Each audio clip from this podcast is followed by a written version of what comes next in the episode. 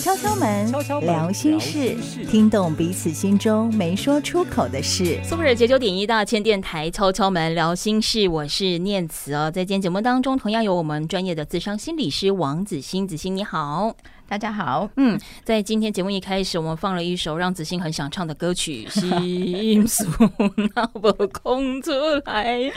哎呦，在我们今天的节目当中啊，其实从上一集延伸下来，上一集跟这一集我们谈的都是沟通的艺术。不过在上一回，其实我们有谈到，就是说沟通它并非是只有说，但其实大多数的人都误以为沟通只有说，因为我们太习惯说说说，希望别人都要照单全收哦，可是其实沟通当中还有相当重要的一环，就是听哦。那但是这是比较隐性的一个表达的方式，有些时候你会说，哎。那你听，或者说我不说，怎么沟通呢？其实有些时候，从我们的这个呃肢体的呃语言，甚至是你五官的眼神呐、表情啊，皱个眉头啊、微一个笑啊，它其实都代表了很深层的意义。你以为你什么都没做，你以为你什么都没说，但是你什么都表达了。不过这些我们比较隐性的沟通的表达方式，究竟是代表这个人他的呃价值观吗？哦，还是说？作者无心，我以后真的也没有特别要表达些什么，但是观者就有意呢。今天我们就特别请这个子欣来跟我们分享这个非语言的沟通艺术。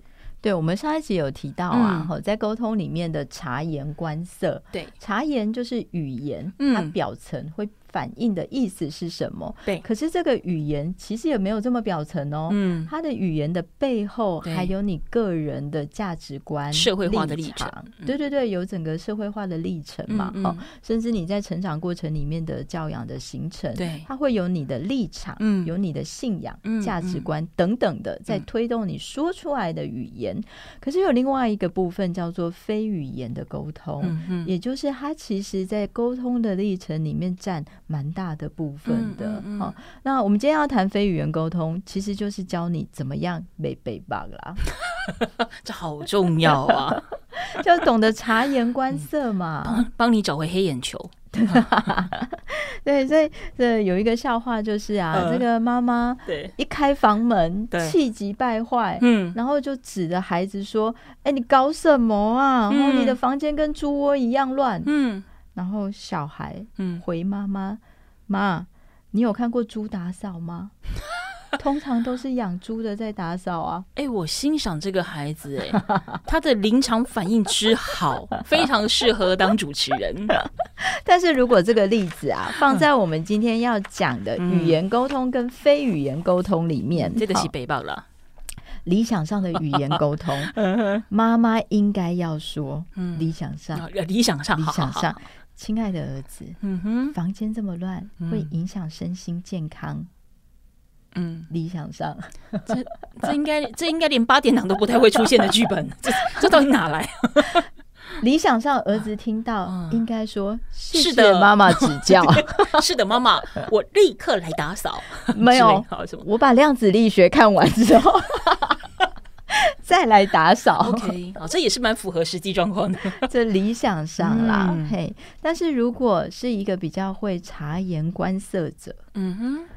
这个小孩看到妈妈铁青的门开门的时候，就已经要假装打扫了，对对呀，是不是？我们都是这么走过来的，就不会北忙嘛。那个门手一下就要赶快弹跳起来，对对对，赶快嘛，假装。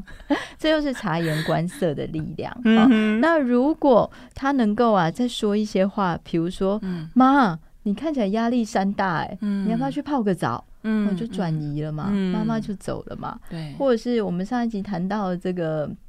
关系免疫力里面的小丑，对，可能就会妈，你有什么不开心的事吗？嗯，讲出来让我开心一下。哎，这不是前一句 OK，后一句 眼白又出现。就是举个例子啦，哈，那好歹你也要认错嘛，哈，就是啊，对不起啊，对不起啊，我应该整理的，等等之类的。对，所以你只要会察言观色，对，你就会适者生存，好重要。演化论讲的不是强者生存，是适者生适者生存，你才能够活得下来，好吗？大家。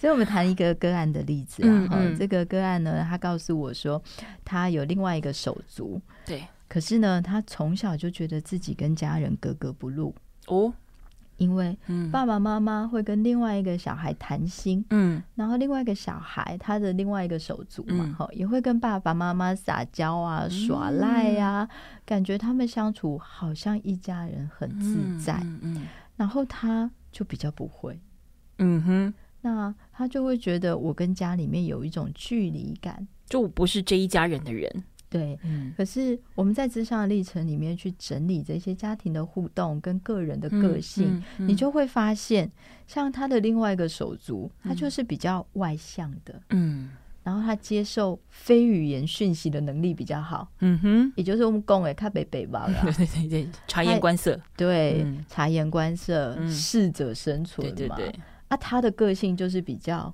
嗯，刚毅耿直，嗯嗯，忠厚老实，忠厚老实，嗯、然后又比较内向，嗯，不太会表达，对，然后也不太会说，嗯哼，然后也不太会看父母的这个情绪的状态，嗯，所以并不是爸妈不爱他，嗯。而是他在接收非语言讯息跟自我表达的方面上面，不如他另外一个手足这么灵活啦，嗯、接收器不好了。对，嗯、所以但他就会把它解释成为啊，我好像不被爱，嗯、其实不是的，对，哦，其实不是，他其实就是在沟通里面的语言跟非语言的传递历程里面。嗯他自己的某一些需要改变的，嗯、你就会发现，你不是不被爱，嗯、而是爸爸妈妈也不知道怎么靠近你。说真的，对，我也正要想，我想说，这其实是一个双向的。或许爸爸妈妈也有一点点的问题，因为同样是自己的孩子，一个这么的热情如火，嗯、但一个好像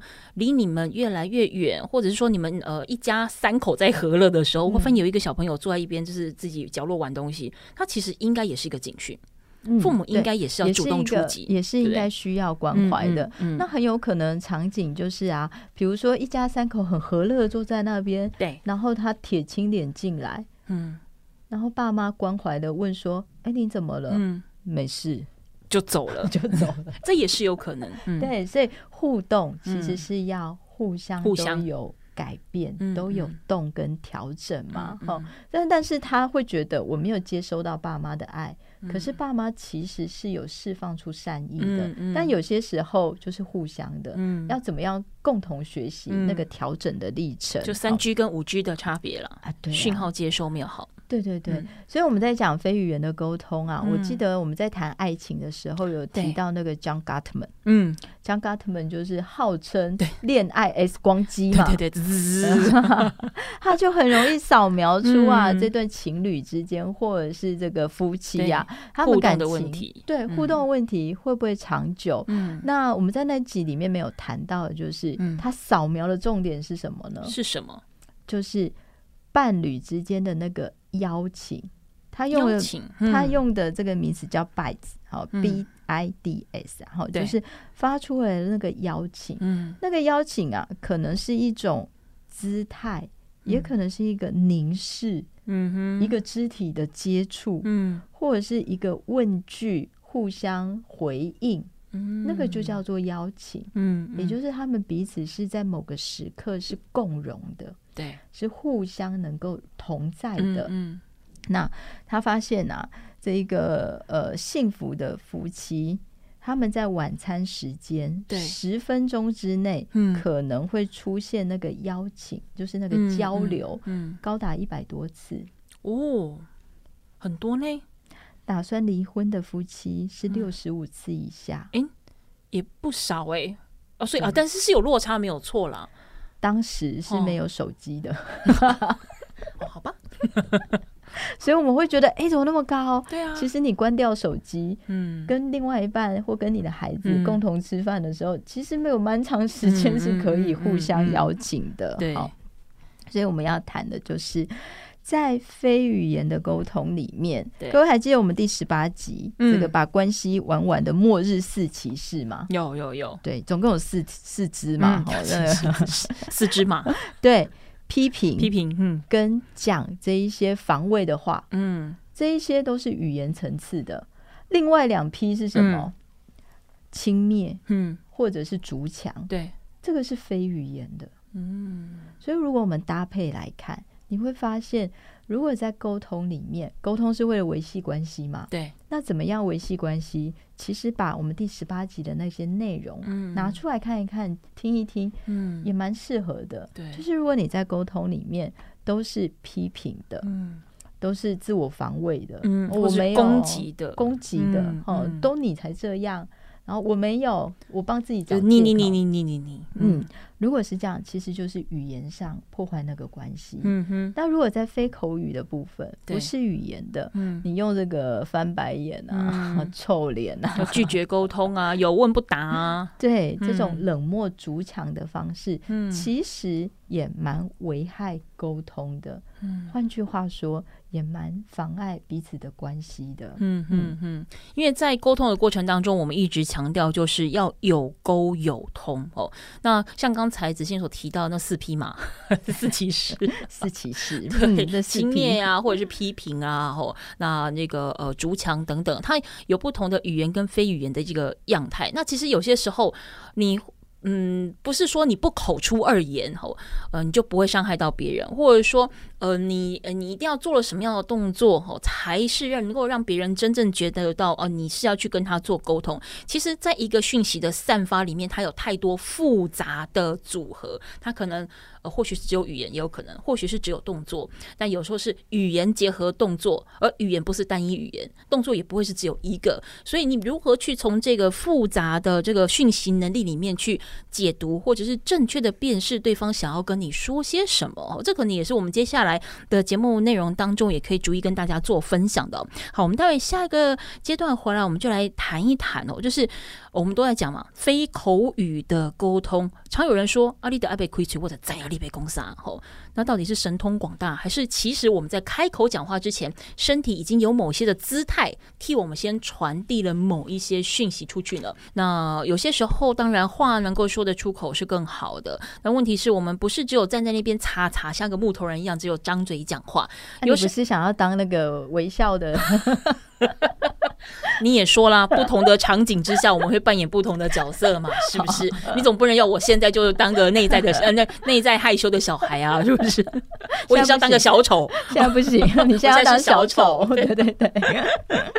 我们在这个讲说沟通的过程当中，其实有些时候我们不自觉也无意识的，因为其实我们大脑它是一个非常复杂的这个这个呃控制中心。那其实你已经。盘算着你要讲些什么，你已经盘算着你要跟人家沟通什么。那虽然说你话还没有说出口，但其实有些时候，你的脸部肌肉、哦，你的手部动作，甚至你的肢体语言，已经率先跑出去，让对方感知到你想要干嘛。哦，那所以这样子的一个非语言沟通的状态，我们会有哪一些的这个呃样子的呃呈现，会有哪些不同的类型的字型？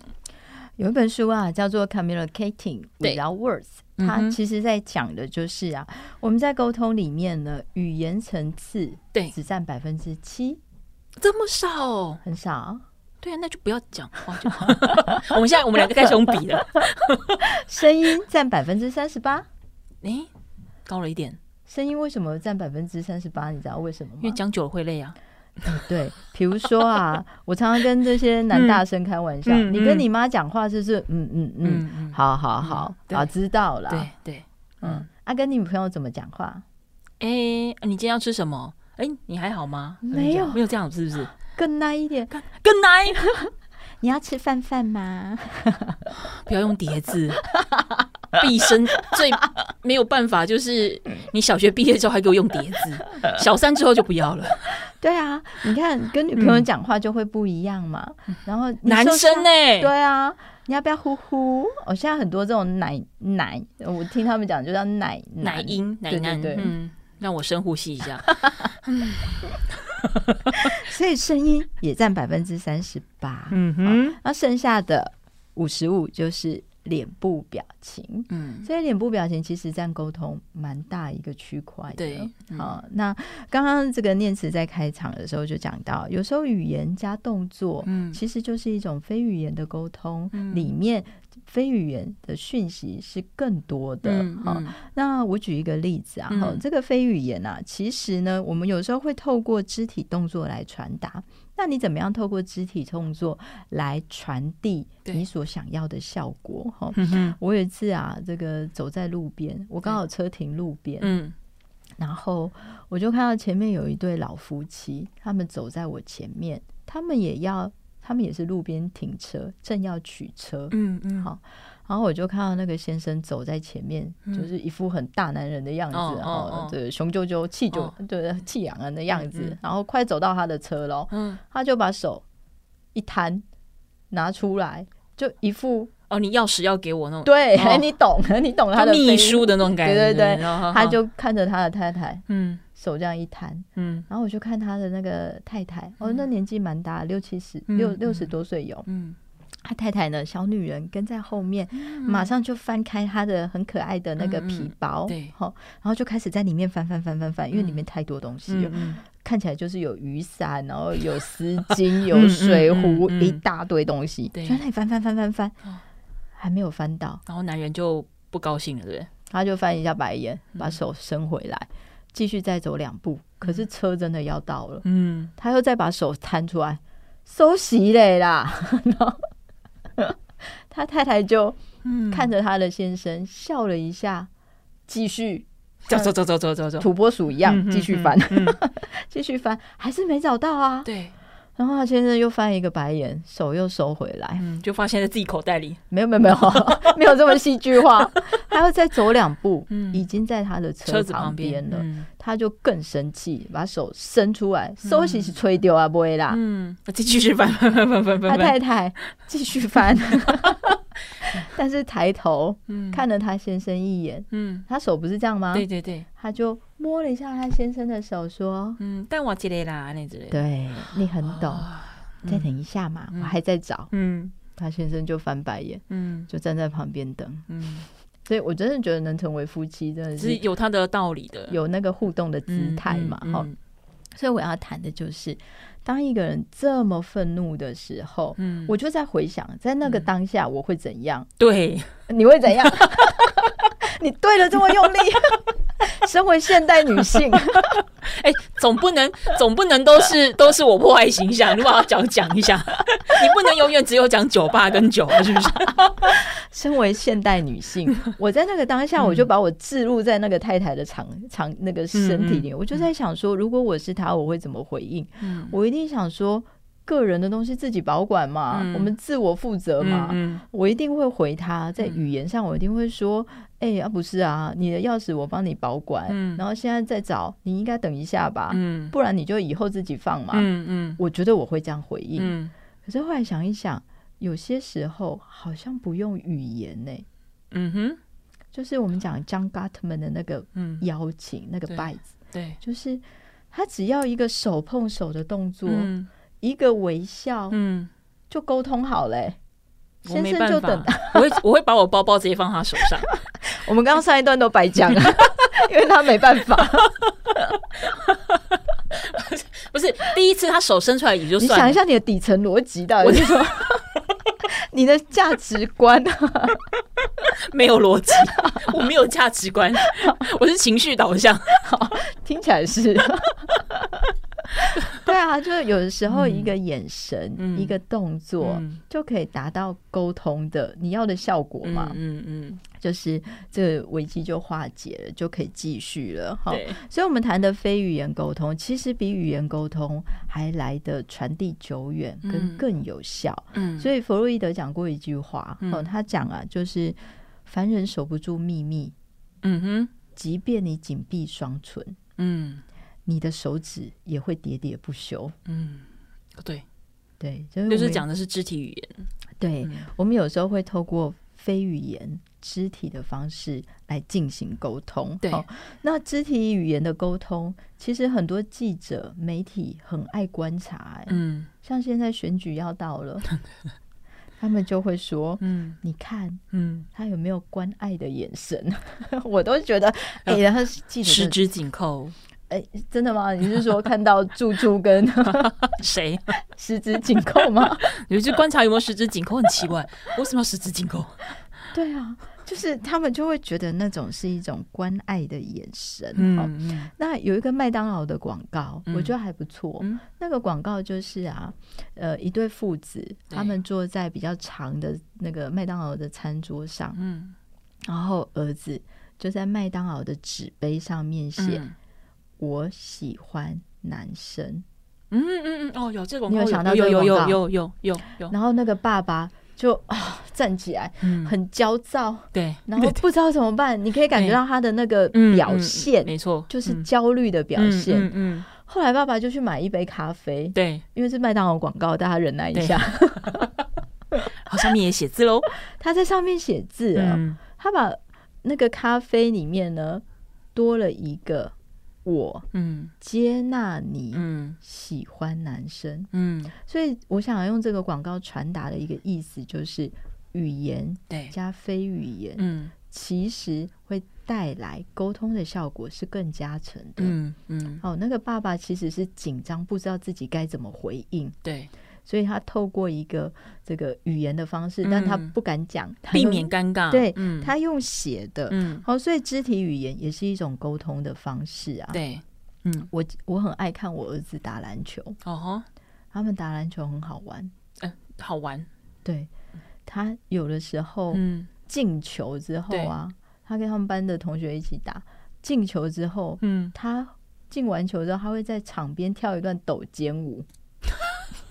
你会不会？有有有有有有有有有有有有，你要不要来一段？不不不不不不不，就是很开心嘛。他没有办法表达他的情绪。他们有些时候打完篮球会有一些他们自己懂的那种招式。对，就是进球之后语言没有办法表达他内在的开心，他就会对抖一下，然后跳一下。我觉得哎很可爱，很自在。哦，所以呃有的时候录完我们是不是要来要抖一下吗？耶今天可以收工了。来想一下，来想一下。对啊，有时候肢体动作确实可以表达你内在的情绪啊。嗯嗯、那这是一个非口语沟通的类型。对，那有的时候啊，非口语沟通的类型里面有一种叫做副语言。副语言，副是副班长的副。哦哈，嗯、那他谈的就是说，我们在讲话的频调，那个高低。音量、快慢，嗯，都像是一种传达语言的形式。嗯嗯嗯，比如说举这个我儿子他们打球的例子啊，哦，有的时候进球，嗯，然后其他同学就会酸呐，嗯，他们的好棒棒，对对对对，阿姆的好棒棒是好棒棒吗？对，是好棒棒啊，是好棒棒，你果然很正向。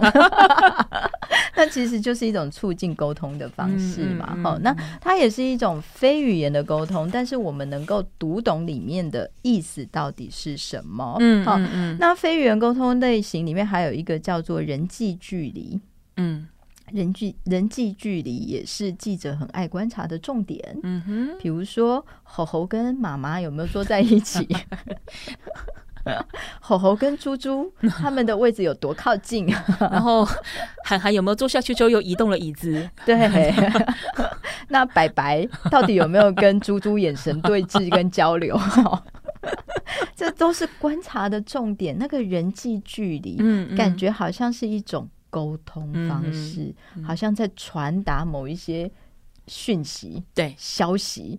好像明眼人就会懂，嗯，但我实在有时候看不太懂，看不太懂。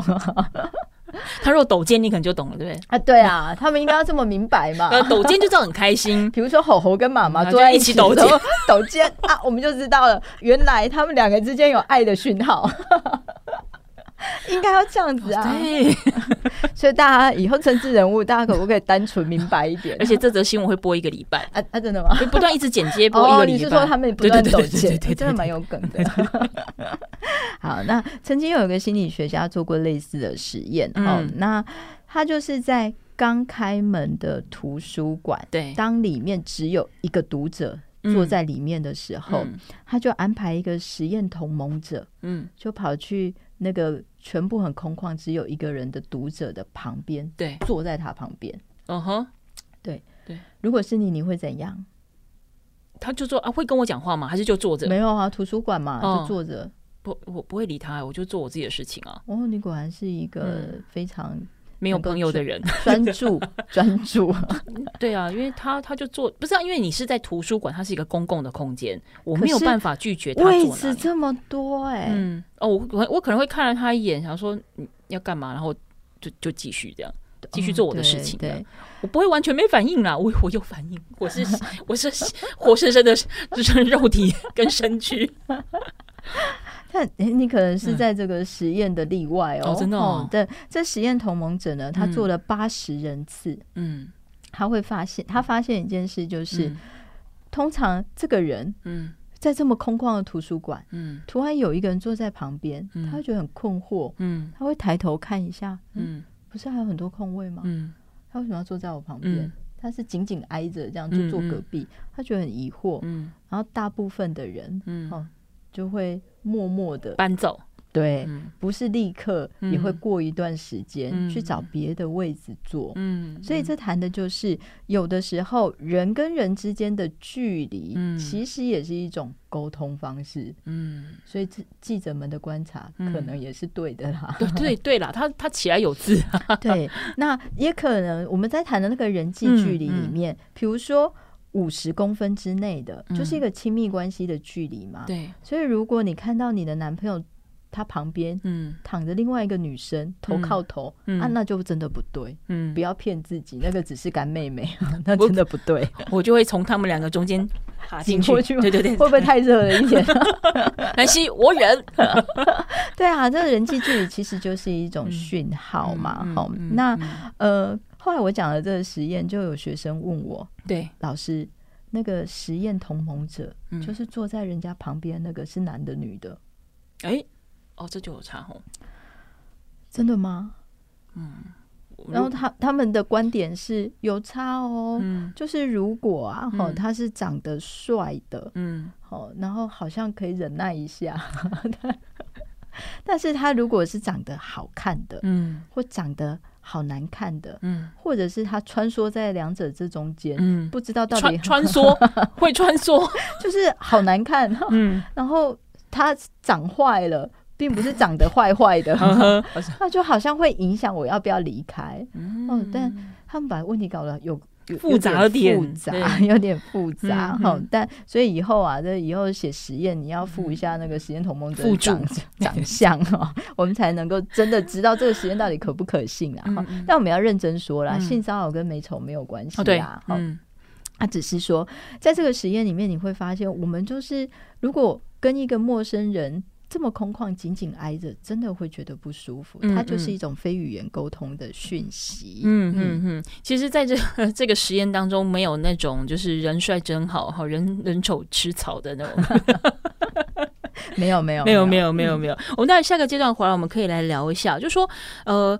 当非语言沟通，因为你没有说话哈，他没有办法有那么明确的语言跟文字哈，让大家从字面上去呃更深入的了解你要表达的东西是什么的时候，如何让人家真诚的相信你现在这些非语言的动作是你真心要表达的，或者是说有些有些人可能在出发要去沟通什么事情之前，他可能脑袋里面已经有无数的版本呃剧本去练习了。但是总是在实际演出的时候有所落差，怎么样让对方正确接收到你想沟通的讯息呢？子欣有没有什么是我们呃要呈现非语言的沟通方式之前一个，比如说我们先抛出一个友善的讯息，告诉对方说，呃，我比如说我有话告诉你啊，或者说我现在正想我感觉到了，对对对对对对对对对之类的，还是说我就是碰到你，比如我今天要沟通的对象是你。我来了就直接沟通，就直接讲，有没有需要一些什么前置作业？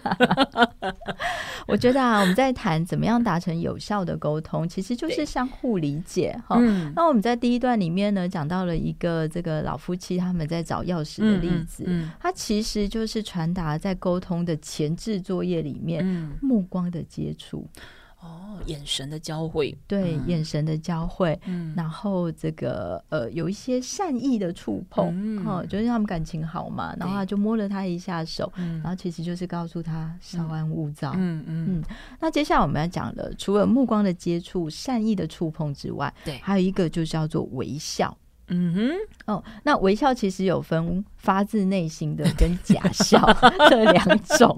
对 对对，我们要来教大家怎么，对对对，来教大家怎么辨别真心的微笑。嗯，哦，那这个真心的微笑叫做杜香微笑。杜香。为什么用杜香呢？他其实是一个十九世纪的实验者，哦、嗯，然后他就你有去中医贴过那个电极贴片吗？有有有有，嗯，杜香就是把那个电极贴片贴在脸上，然后呢，啊、用电的去电出不同的表情，对，电出哦不同的表情，嗯。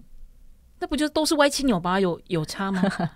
有啦，它可以面目狰狞，对，它可以变电出那种恐惧或害怕。嗯、唯有一种表情电不出来，嗯，叫做真心的微笑。假笑电得出来，真心的微笑，假笑也电得出来哦。就是你试试看假笑，那是那个那个是抽虚，那个是皮笑肉不笑。还好我们有录影，哎，是你叫我示范是不是？我现在是小丑的弟子，逻辑。那那个真心微笑啊，嗯、它是要牵动这个眼涡轮肌跟颧肌，嗯、它才能够一起搭配。嗯、那那个眼涡轮其实就是啊，我我小时候看那个张小燕主持哦。然后他每一次笑完之后就会怎样？嗯，他就会压鱼尾纹，有没有？那个动作非常的经典。他其实真心的微笑是会牵动鱼尾纹的。嗯，所以如果你真的笑，你眼角的鱼尾纹会不自主的收缩。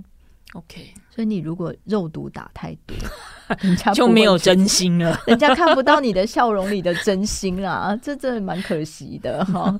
所以那个真心的微笑，其实就是这一个鱼尾纹被挤出来，嗯嗯，他那个是假笑挤不出来的，嗯好，那呃后来有实验者去发现那些中风的，比如说脸部瘫，就是有只有一边瘫痪的人，他们会发现那个假笑它是。没有办法做出表情的，但是真心的微笑竟然也是可以做出鱼尾纹的表情。哦，脸部神经有损伤、有有有就是障碍的人，他还是可以有真心的微笑。对，你知道为什么吗？因为鱼尾纹笑出来的那个笑容，嗯嗯它是受到大脑的边缘系统去牵动的，嗯哼，它真的是内在甜蜜才能够启动的。嗯、但是假笑，它是运动皮质。哦，它是像肌肉一样，嗯、它是可以牵扯出来的。你这演还蛮假的，啊，就是要演一下让你知道啊，假笑就是硬扯出来的表情嘛。嗯嗯，所以真心微笑其实能够促进沟通。嗯，所以我们在讲，如果你要在沟通里面先达成让彼此能够放松下来，嗯、那是一个很重要的前置作业。嗯，嗯除了你的目光接触，对。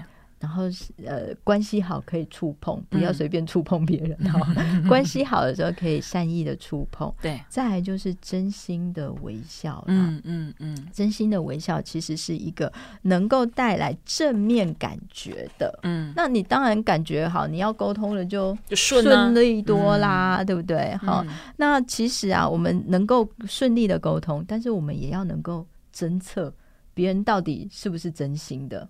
怎么侦测啊？除了假笑我看得出来以外，嗯、那万一他笑得很真心呢？但讲出来话是虚伪的呢？所以，我们来教大家怎么样分辨谎言 哦。太好了，有一个心理学家叫 Paul Ekman，嗯，他是专门研究情绪的啦。对，他有说到啊，这个人平均一天要说两个非事实的谎言，只有两个哦。平均哦，平均哦，平均的，平均的。最有名的例子就是一九三八年的时候，那时候希特勒去见英国的首相张伯伦，嗯，然后希特勒就告诉张伯伦说：“对，我跟你说，嗯，我绝对不会入侵捷克。”嗯，然后张伯伦啊，他听完之后还写信给他在捷克的妹妹，嗯嗯，然后告诉他说。我相信希特勒在做承诺的时候是一个非常诚实可信的人，嗯、所以请你力劝不要动军，嗯、不然那个希特勒会误会、嗯、你们捷克先在发动，嗯、他搞不好就是这个迅速的出兵攻击。真的是单纯的孩子，阿伦，阿伦，张伯伦，现在选举期间。哦，对不起，张伯伦，当年一九三八年的张伯伦。结果呢，没想到他很迅速的。真的就攻打了捷克，嗯，所以在这件事情里面，我们看到的就是，如果你解读错误别人的非语言讯息，对，其实你相信了他的语言的内容，嗯，那可能会造成世界大战，嗯，真的造成世界大战了。好，那我们来讲讲看，说谎的时候，语言讯息有什么？嗯，语言讯息上面，对，谎言会比实话短，而因为要避免发现破绽吧。对，他会讲的比较少，嗯，然后心理疏离的证据比较多，嗯哼，比如说他很少用我，嗯哼，我的字眼比较少，嗯。嗯，他很少说，我觉得，我感觉，我认为，嗯，哦，这种我希望，对，然后经验的描述也比较少，嗯，我以前曾经怎样啊，这种经验的描述比较少，嘿，然后特别强调事实，嗯，就是有看过。我就是滑进去磨铁 借厕所，对不起，我失态了。就是事实的描述会很多嘛，嗯嗯嗯、然后我们只是碰到一下下而已，哦，就是事实的描述，感觉是事实的描述会增多。那在说谎者的神情上面呢，嗯、他可能会过度的直视你的双眼。哦，希望透过眼神的交流，让你相信他是真的。其实一般对话里面目光交流，那个时间大概占百分之六十，嗯，才不会造成彼此的压力，嗯，也不会尴尬。哎，嗯、但是说谎者他会故意嗯。盯着你，嗯、我现在说的是真的，我说的是真的，他想要让你相信他说的是真的，嗯、所以他就会过度的盯着你，嗯嗯，然后也会改变眨眼的速度，比如说都不眨眼。或一直眨眼。嗯，我们现在把这些秘诀告诉大家。你 那个，我们两个以后就不能在镜头前面说假话了，好不好？对对对，你就可以看一下你的另外一半到底有没有在闭上咪棒，然后还会改变声调。嗯哼，比如说会特别压低声音。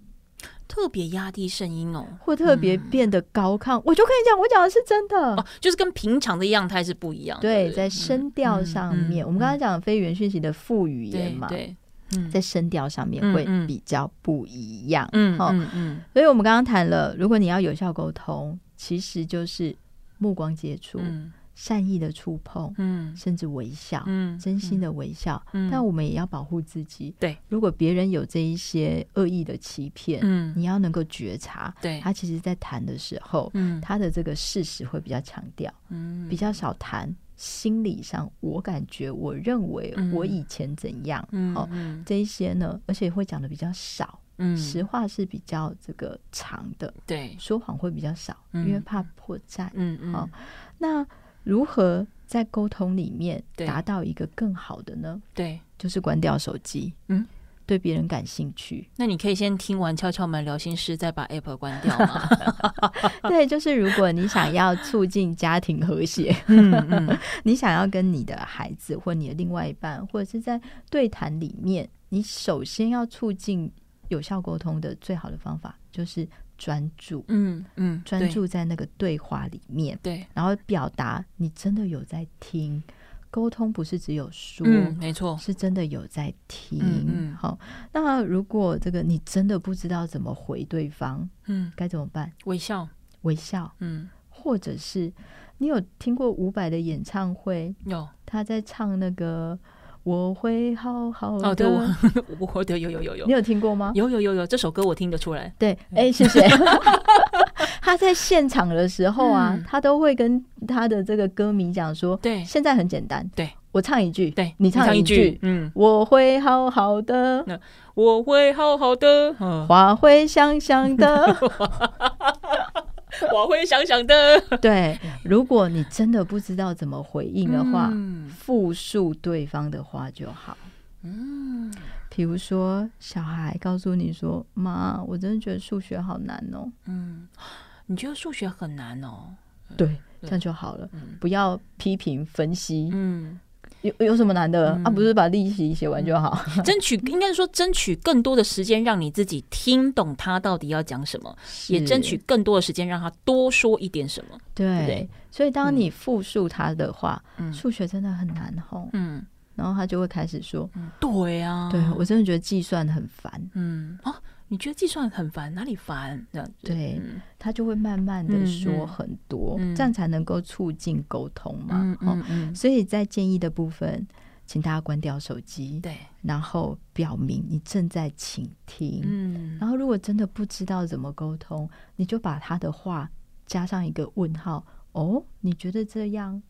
很怎么样？嗯，嗯，就是复述他所说的话，对，然后适时的追问，好，这个在话题里面适时的追问，嗯，那最重要就是察言观色啦。嗯嗯嗯嗯，我想呢，这个不管是语言的沟通艺术或非语言的沟通艺术，它强调的都是要有一个互动的过程，所以一定不是单方面的说，或只有要求某方面，你只要听就好。那再加上搭配非语言的一些肢体动作，或者是你的声音表情、语调高低，还有。你的脸呃那个脸部的这个肌肉神情哦，会让这件事情更清楚明了的被发现哦，或者是被被了解哦。但无论如何，听这件事情也是我们希望在今天的节目当中，让大家可以再次的呃更清楚，也被强调。听话，听别人说话也是沟通艺术当中相当重要的一环。如果你已经非常非常熟练于说话这件事情，那不如在听完节目当中，呃之后来开始学习听话的艺术。悄悄们聊心事，我是念慈，也非常感谢呢自商心理师王子欣的分享，谢谢。